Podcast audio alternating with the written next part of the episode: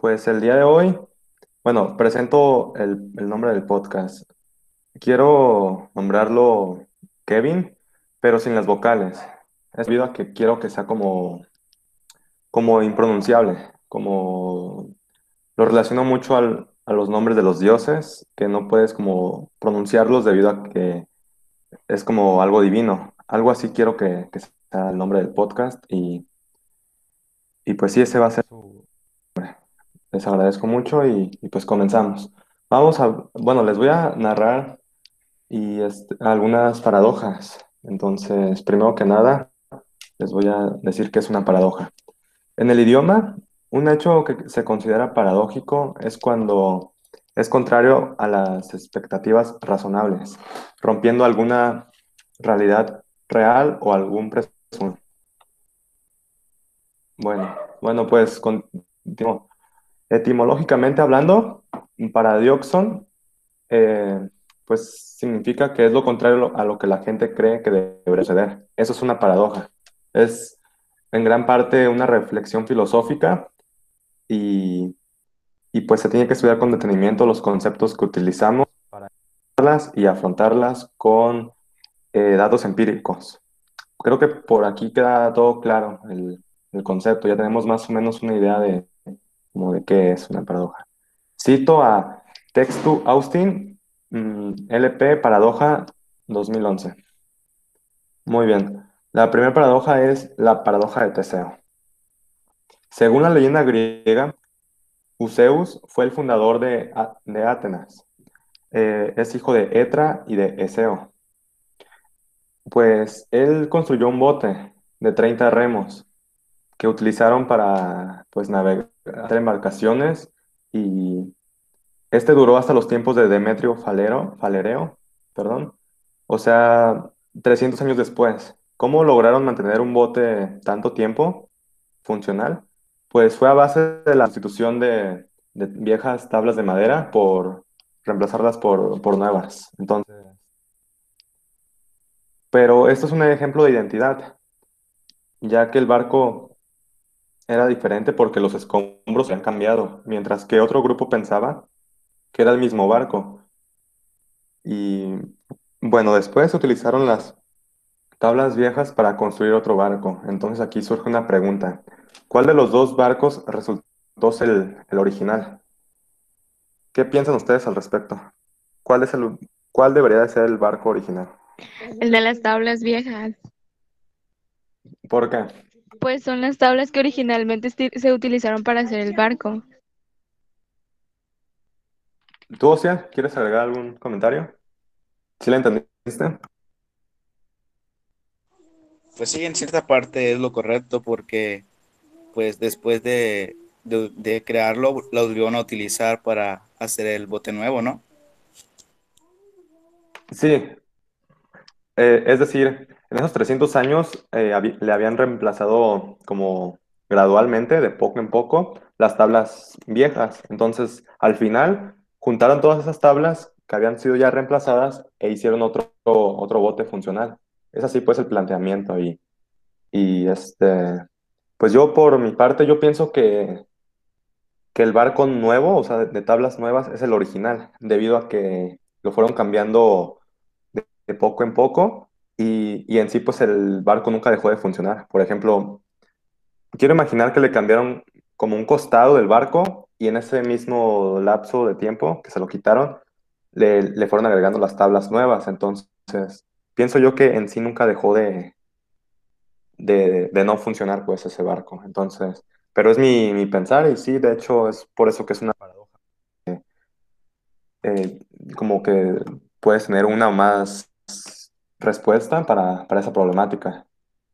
Tú, Chava, ¿qué piensas al respecto? Eh, pues a lo que entendí, según yo, en el transcurso del tiempo, a medida que pasaba, fueron cambiando las tablas, pero lo que cabe, con esas realizar uno nuevo, entonces puede ser que si estás en lo correcto. Muy bien, déjenles platico la segunda, chicos. La segunda tiene como nombre El Basilisco de Rocco. Esta historia mm, fue publicada por primera vez en el sitio web Les Wrong. Eh, poco después de ser publicada por el usuario Rocco, el administrador del foro eliminó la publicación porque consideraba que era muy peligrosa. Bueno, les pongo el siguiente.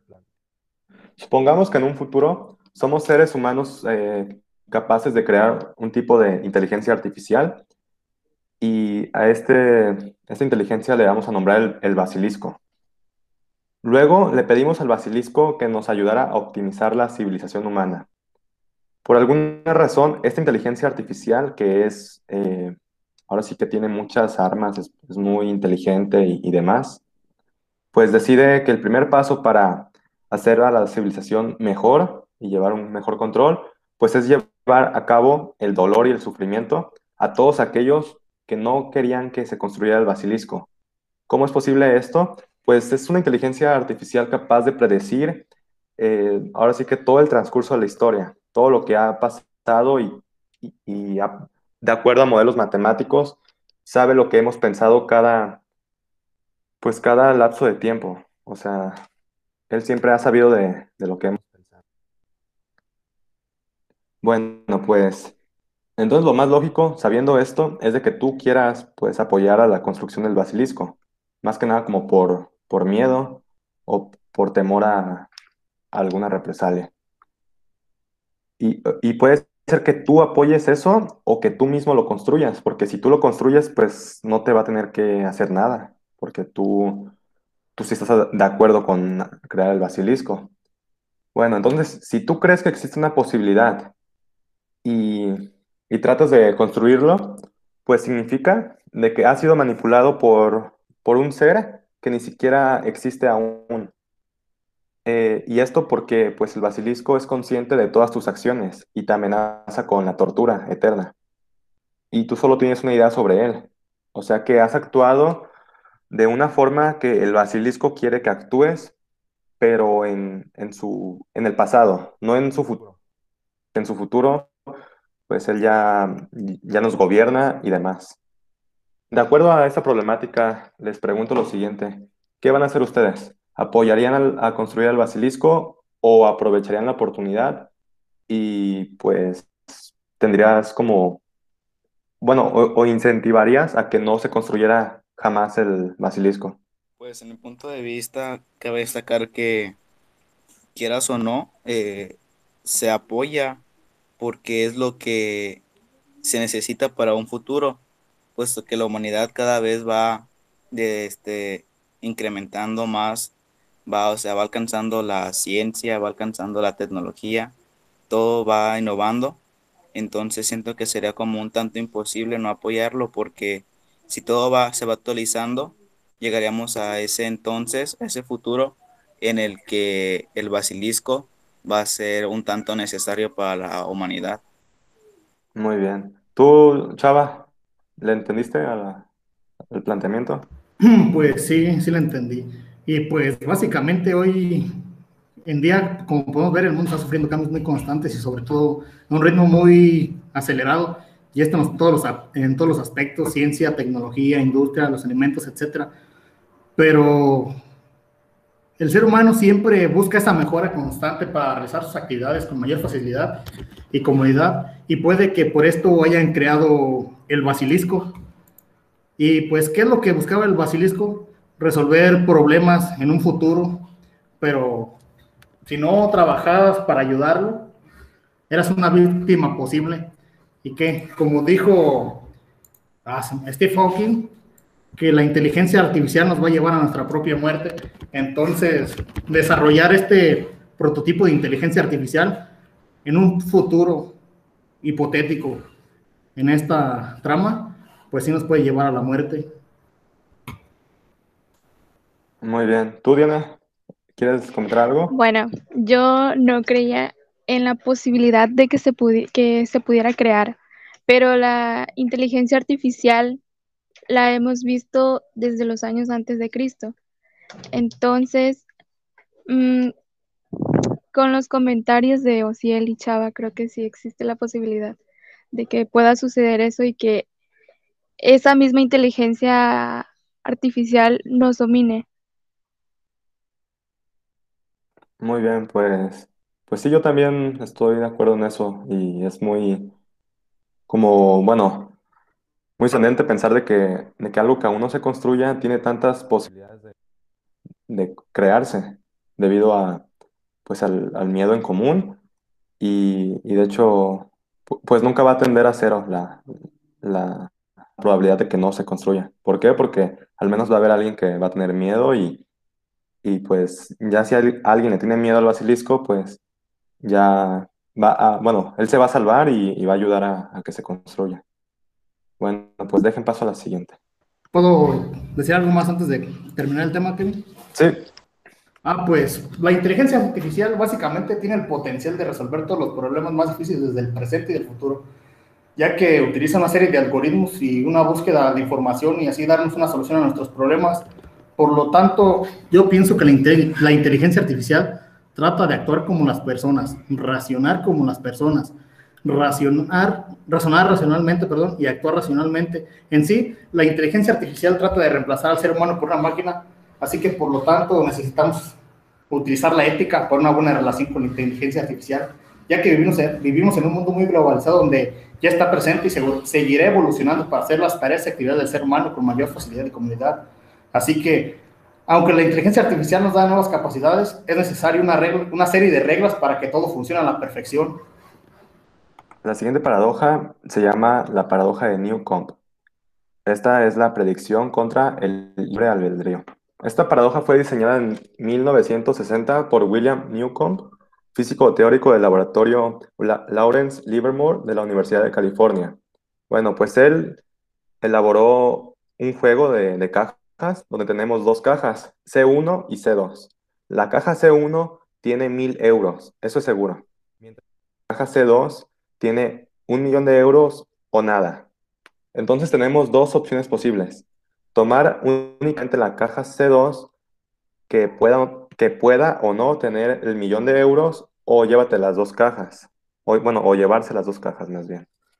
Entonces, en algún momento de nuestra elección, eh, el presentador, que es un ser que puede predecir con total certeza lo que vamos a elegir, entra en la escena y de la manera siguiente, bueno, pues él predice que si elegimos la C2, eh, será un millón de euros y él es el, es el pensamiento de él. Va a dejar la caja C2 sola. ¿Por qué? Porque pues no nos dar el dinero. Y después, este, bueno, o él también toma como al azar poner o no el dinero en la caja C2, la- el millón de euros. Entonces, aquí les pregunto lo siguiente, lo siguiente. ¿Cuál es la mejor elección? La opción 1, que sería quitar la, la caja C2 porque creemos que este ser superior eh, lo, lo va a dejar vacío y nada más tomamos la, la C1. O la opción 2, que sería llevarnos las dos cajas porque creemos que el ser superior eh, nos quiere como ayudar y, y por eso nos llevamos las dos cajas. O, o nada más nos llevamos C1 porque sabemos que ya tiene el dinero seguro. Estoy, estoy, no sé, confundida porque si estás hablando del li- libre albedrío y se supone que existe un ser que sí, es el que nos da, no sé, el, el, el sea cual don sea de... sí. en realidad no sé qué contestar. Este, tú, sí, sí le entendiste. Bueno, es como un ejemplo claro de, de alguien, de, de un ser poderoso que nos deja tomar como, ahora sí que decisiones a, a nuestra voluntad, pero él ya sabe como, como lo que vamos a hacer. Entonces no sería nuestra voluntad porque se supone que él nos las está dando. Sí, de parte también pienso eso yo, porque, bueno, la física cuántica, bueno, por ejemplo, sugiere de que las cosas puedan pasar y, no a la vez. Entonces, pienso que en sí tal vez hay alguna línea de tiempo, por así decirlo. Bueno, yo siempre he pensado que en cada decisión que tomamos, el universo se rompe. Se rompe en, ahora sí que en dos caminos y así cada, cada vez que tenemos una decisión en la vida. Por ejemplo, si aventamos una moneda al aire, yo, yo pienso que, que puede caer, o sea, que en una línea de tiempo cae cara y en otra cruz. Y así con cada decisión, porque pienso que todas las cosas en el, pues ahora sí que en el universo, lo que tiene sentido, se, rige por eso, por la dualidad de, por ejemplo, mm, ¿qué, otra situación? Como el, el- vivir y el morir, o sea, puedes estar vivo, pero no, no puedes estar muerto. Es una o es la otra, pero no, no son las dos siempre. No, no, no pueden ser así. Por eso se tiene que romper el, universo. Pero eso, si quieren, después lo, lo podemos abordar en otro podcast. ¿Qué, qué opinas, social? ¿Le entendiste? Pues sí está algo de pensarle porque sí está algo confusa, aunque yo creo que este que ya pensándolo bien sería también por cuestión estadística, porque tenemos dos cajas y tenemos tres opciones, entonces de cuenta que tenemos un 33% de acertar en la caja correcta. Pero al momento de que te da la opción de que puedes escoger las dos cajas, te da como un 50% más, porque, o sea, él puede ser que nosotros elijamos como la C1 o la C2 o escojamos la 2 que es este, que es llevarte las dos cajas, ¿no? Entonces como Sí. que está pues de escoger porque él sabe que vamos a escoger la, la del dinero o sin el dinero, pero es que en esa parte ya me confundí en la de las dos, tomar las dos cajas.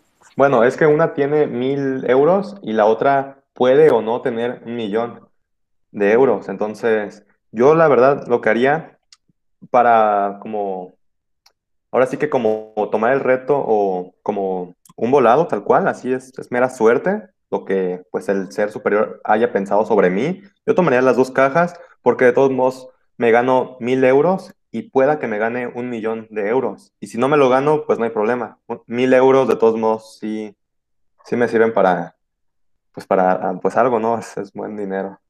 Entonces, es lo que yo haría. es, es ahí en la que te digo que la posibilidad aumenta el 50% porque ahí ya estás seguro de algo y en la Ah, otra estás sí. segura, estás seguro, pero también estás en un 50% de seguro y en un 50% no, entonces ahí estás como 100% seguro que algo te vas a ganar. Exacto, sí. Bueno, pues sí está, esta como que no la expliqué muy bien, pero, pero sí, qué bueno que sí la tomaron bien. Bueno, pues el, la siguiente paradoja es el problema de Aquiles y la tortuga. Esto nos la enseñan mucho en, ahora sí que en cualquier materia de, que lleve matemáticas, y es la siguiente.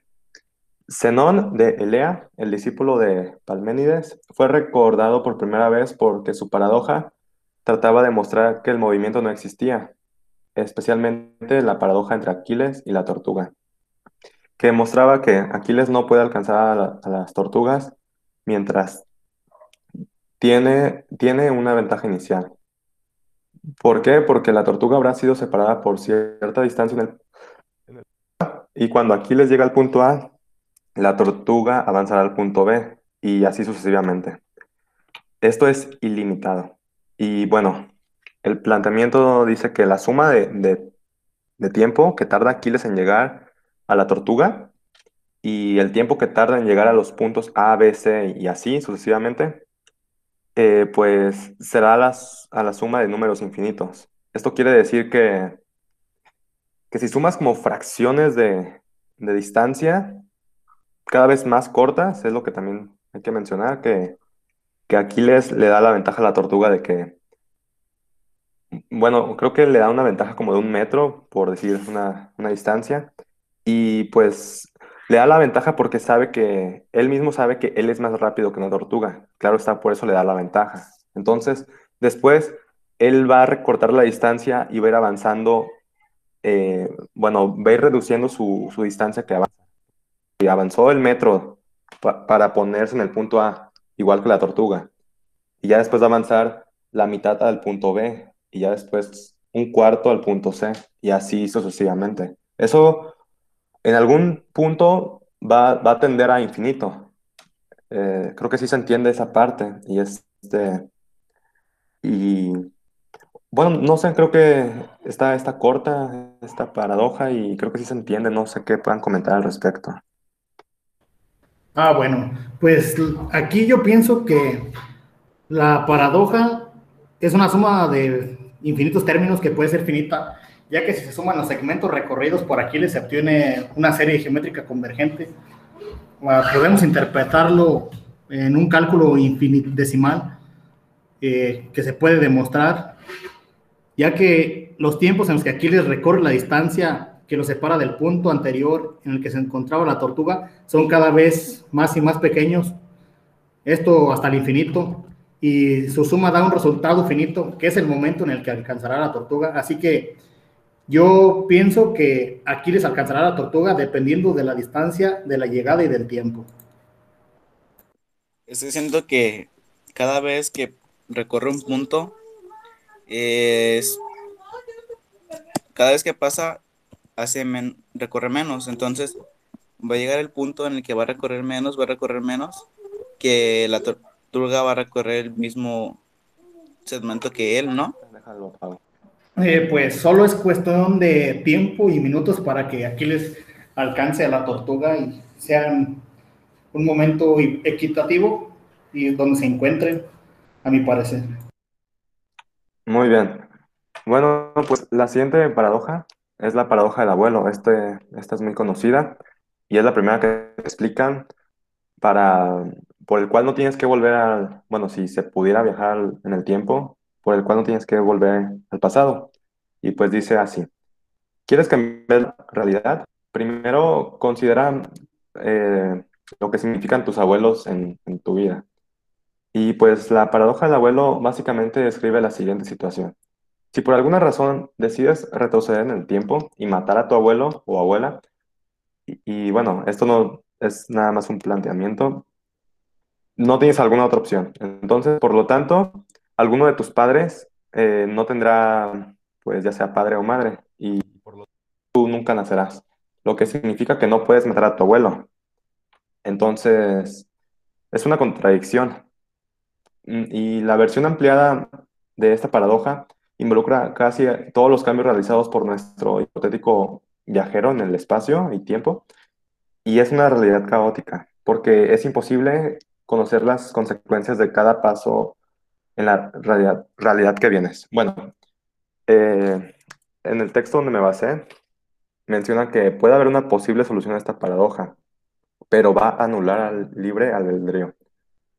Supongamos que nuestros viajeros en el tiempo solo pueden hacer lo que, se, lo que ya se ha hecho, es decir, no pueden influir en la historia. Por más cambios que hagan, la realidad siempre va a tratar de, de tender como a, a seguir normal. Y esto, antes de continuar, yo sí lo pienso debido a que, bueno, he visto como fallos, como en, videos, captados en videos, como fallos en la realidad, pero como que la misma vida trata de, arreglar la situación. Esto después se los, se los comento. Bueno, entonces, así que no te preocupes, todo lo que hiciste en el pasado ya sucedió, por lo cual no puedes matar a tu abuelo o causar otra contradicción.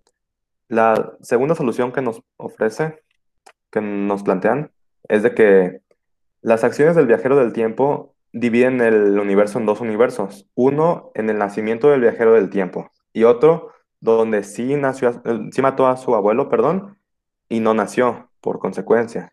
Entonces, eh, pues es realmente todo lo que tengo que decir de, esta, de ese texto. No, no sé qué quieran comentar. pues lo que yo pienso aquí es que los viajes al pasado llevan líneas temporales alternativas y lo que allí sucede modifica esas otras líneas cronológicas del futuro, de tal modo que cuando el viajero en el tiempo vuelve, pueden encontrarse en su línea original y nadie mató a su abuelo, o en la alternativa. Creo que se te cortó un poco.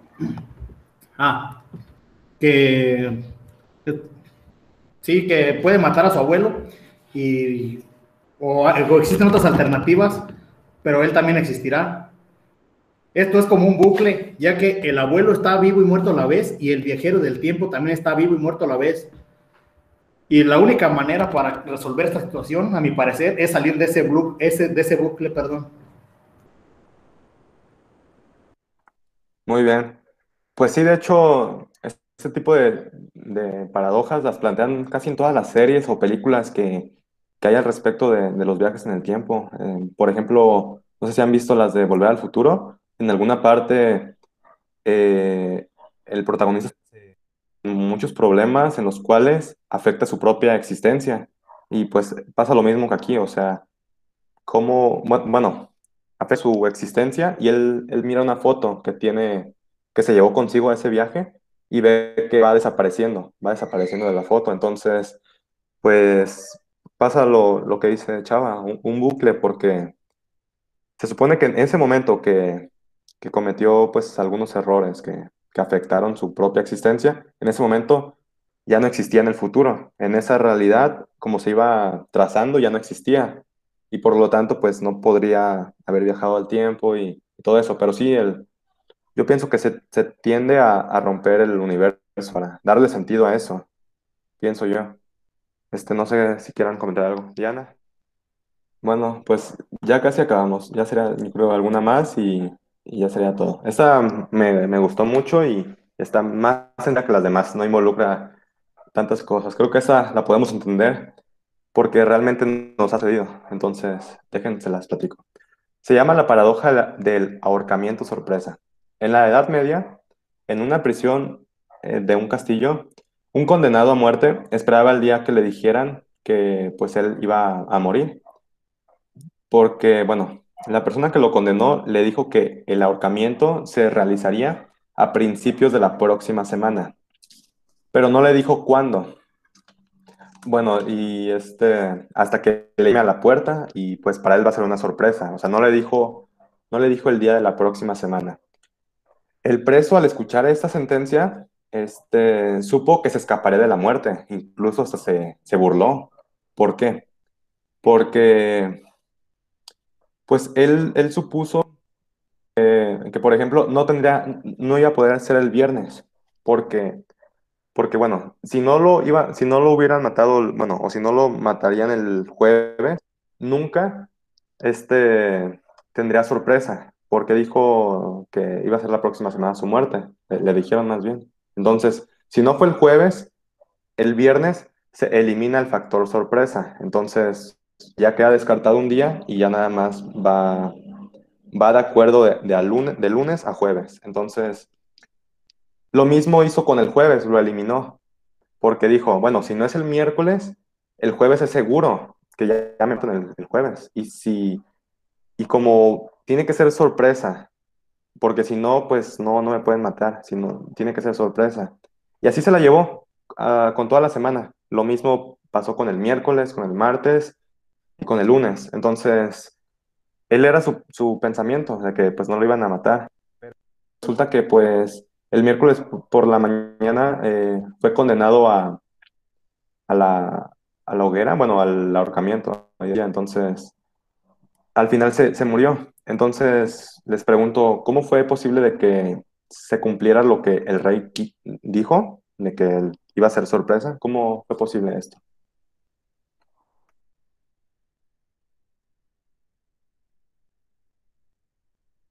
Bueno, pues mi opinión al respecto es, esto lo podemos comparar con el ejemplo de, nosotros como, como, estudiantes, perdón, en el aula de las, de las, escuelas. Lo mismo nos dicen los maestros, que va a ser un examen sorpresa. Nos dicen como en, en un mes y, y, pues, por ejemplo, si nos lo dicen a, la mitad del mes, ya descartamos los primeros días, por, por lógica, y sobre los demás días nos vamos y así estamos cada día. Y cada día que pasa, la probabilidad en los demás días. Y también tiene que ver mucho, pues, las horas de clase, qué días nos da y, todo eso. Entonces, este, pues sí se cumple porque mm, realmente pienso que no se elimina el factor sorpresa. Este, pienso que nada más como lo plantea el prisionero, o como lo pensó más bien, pienso que nada más elimina el, el, viernes, el factor sorpresa, porque de ahí en fuera, los demás días este, te los pueden aplicar y, y tú no sabes.